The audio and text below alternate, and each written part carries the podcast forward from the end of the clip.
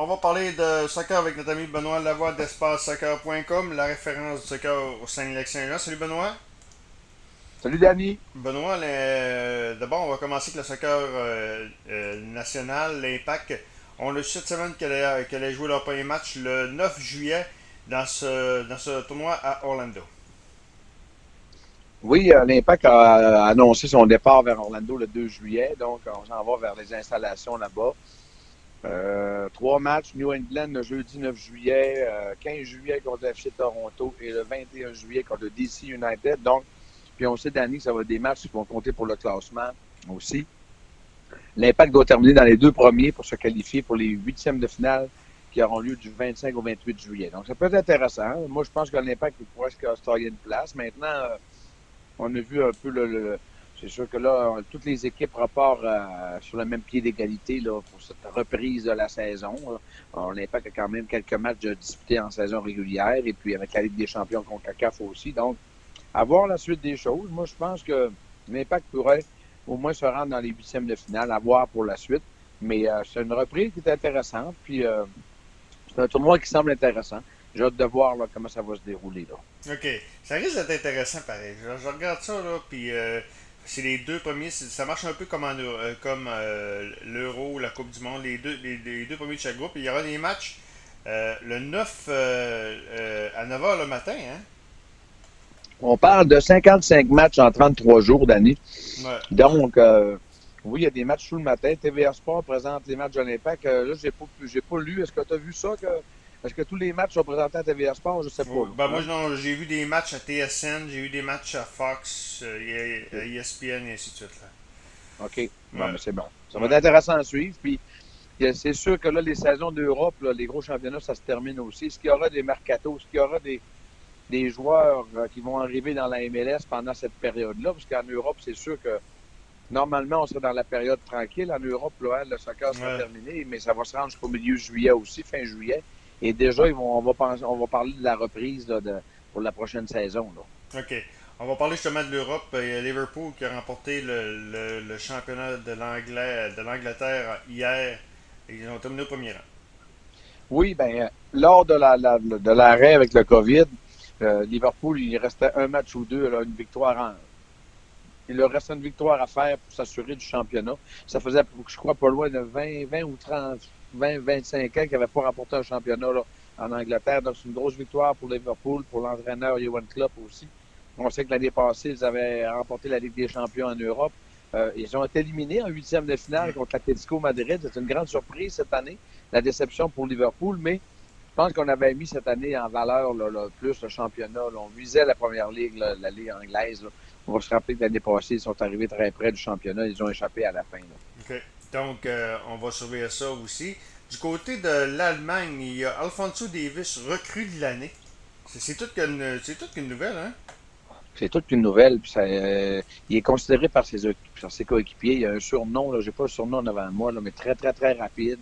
Et en plus, l'entraîneur a décidé de le mettre comme latéral à gauche, à l'aile, comme défenseur. Un latéral qui monte dans les ailes, qui appuie l'attaque.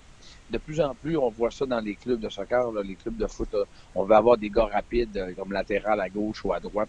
Des gars qui vont aller appuyer l'attaque quand l'équipe est en mode offensive. Donc oui, euh, très belle euh, surprise, Davis. On sait que le, Bayern a remporté, je crois, un huitième ou un neuvième championnat consécutif. Donc, le Bayern, c'est quand même le gros club, le grand club en Allemagne qui est encore en là, pour la Ligue des Champions. Je pense que la Ligue des Champions, Danny, on annonce euh, mois d'août. Danny, je veux te parler aussi de la Ligue espagnole. Le championnat de la Ligue espagnole est en train de se, disputer là, entre le Real de Madrid et le FC Barcelone. On est égalité, même nombre de points, 68 points, 67 je crois. Hmm.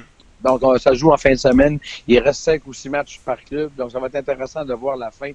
J'ai l'impression que, je regarde un peu, je suis un petit peu ça. Je pense que le, Real Madrid joue mieux que le FC Barcelone ainsi. Le Griezmann a beaucoup de difficultés à s'adapter encore avec, avec Messi et puis Suarez. Ça semble pas nécessairement fonctionner à leur goût. Donc, à voir pour la suite. Le calibre, comment qui est Est-ce que c'est semblable? Est-ce que c'est est -ce que c'est bon dans les circonstances après la reprise, le jeu comme tel ben, c'est sûr que le jeu comme tel, c'est à huis clos. Hein. Déjà mm. là, euh, les gars jouent, euh, on voit qu'il y, y, a des fans qui ont été dessinés dans les, dessinés dans les estrades. On a mis des cartons, je sais pas, pour faire paraître. Et je crois qu'il y, y, a un jeu de télévision aussi, que des fois, à la télé, on voit qu'il y, a comme, il y a comme du bruit dans le stade aussi. On met du son.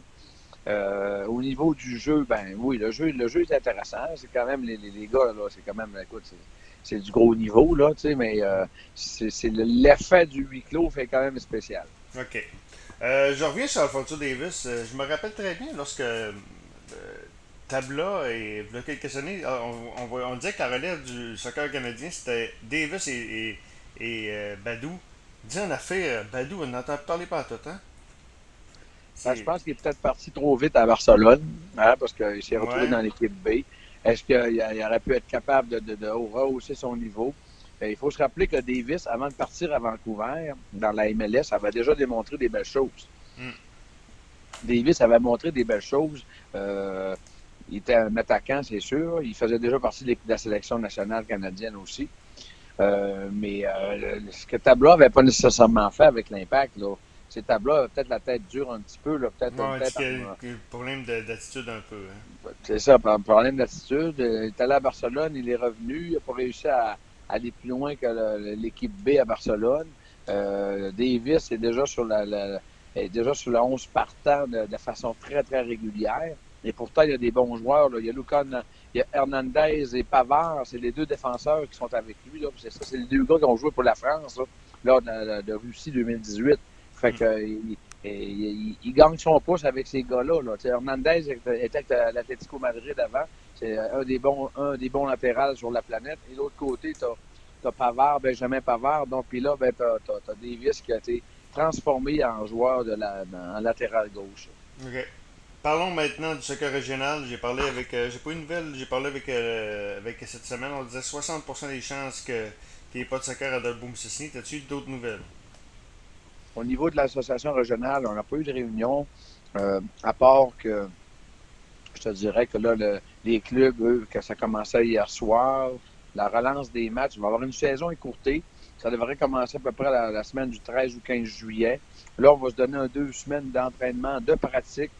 Et par la suite, on va être prêt à commencer les saisons. Et pour les équipes qui vont jouer dans le 2A, qui vont jouer contre Québec et puis tout ça, eux aussi, on a commencé les entraînements déjà cette semaine. Pour ce qui est de Dolbeau, je ne savais pas, tu me l'apprends. On a été rendu où avec ça? Est-ce que les joueurs s'en vont vers le club de Saint-Félicien? Je pense que ça ressemble à ça un petit peu. Euh, mais Dolbeau-Saint-Félicien, c'est quand même quoi, une demi-heure de route? Là? Ouais, c'est ça. Ouais. Mm. Donc, à voir. C'est dommage que. Parce que là, là on, est-ce qu'il manque de bénévoles? Est-ce qu'il manque de responsables? Je ne sais pas. Ce serait dommage de voir que le club. C'est des bénévoles qui manquaient. Parce que ce qui manquait, c'est évidemment, c'est pour, avec toutes les nouvelles conditions de, de sanitaires demandées par le gouvernement, ben, on avait de la misère à trouver des bénévoles, puis ça se bousculait même, même pas. Normalement, les parents, à cet ainsi de l'année, auraient pu prendre la relève, mais là, même pas. En tout cas, on lundi, on va reparler avec Patrick Topiano pour savoir ce que ça en est rendu, mais euh, qu'il n'y ait pas de soccer de Boom cette année, ce serait vraiment triste. Oui, on ne souhaite pas. Mais c'est vrai qu'avec les mesures qu'il faut, faut prendre, il n'y a comme pas le choix. Oui, effectivement. Benoît, on s'en reparle dans deux semaines. Le tournoi va être commencé. Entre-temps, il y a du soccer euh, féminin qui débute en fin de semaine. Le, le, pendant de la MLS, ça commence en fin de semaine. Donc, les gens qui ça intéresse, euh, c'est sûrement sur Internet et sur CBS. Donc, on va écouter ça en fin de semaine. Puis nous, on s'en reparle bientôt. Yes, le dernier petit point, Danny, la Coupe du Monde féminine a été annoncée hier en, okay. en 2023 en Australie, en Nouvelle-Zélande. Donc, euh, a été annoncée hier la Coupe du Monde féminine par la FIFA. Pour ce qui est des hommes, la Coupe du Monde 2022, on a, j'ai vu une annonce qu'on retardait les qualifications parce ah, que ça okay. s'en vient vite, tout ça. Là, là. Ouais, ça s'en vient vite. Normalement, cet automne, là, les qualifications de, Coupe du Monde 14 2022 commençaient déjà. Là. Mm. Bon, on remet ça parce qu'il y a d'autres compétitions qu'on veut faire aussi.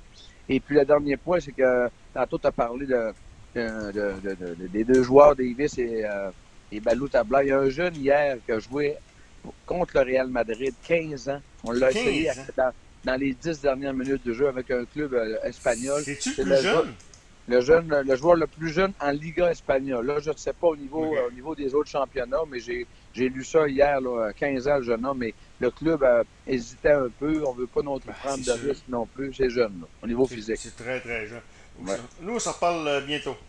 Yes, salut Dani. Benoît Laval d'EspaceSoccer.com, la référence du soccer au Sénégal.